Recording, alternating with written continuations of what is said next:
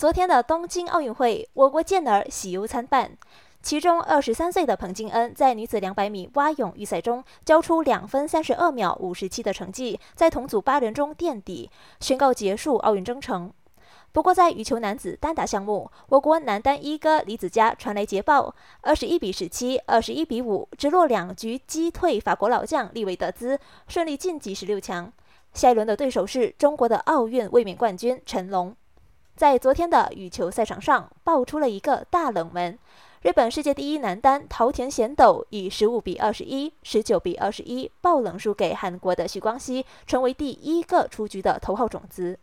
赛后，桃田对所有支持者道歉，承认自己的身体状况很好，可是情绪上不够坚强，没有发挥出正常水平。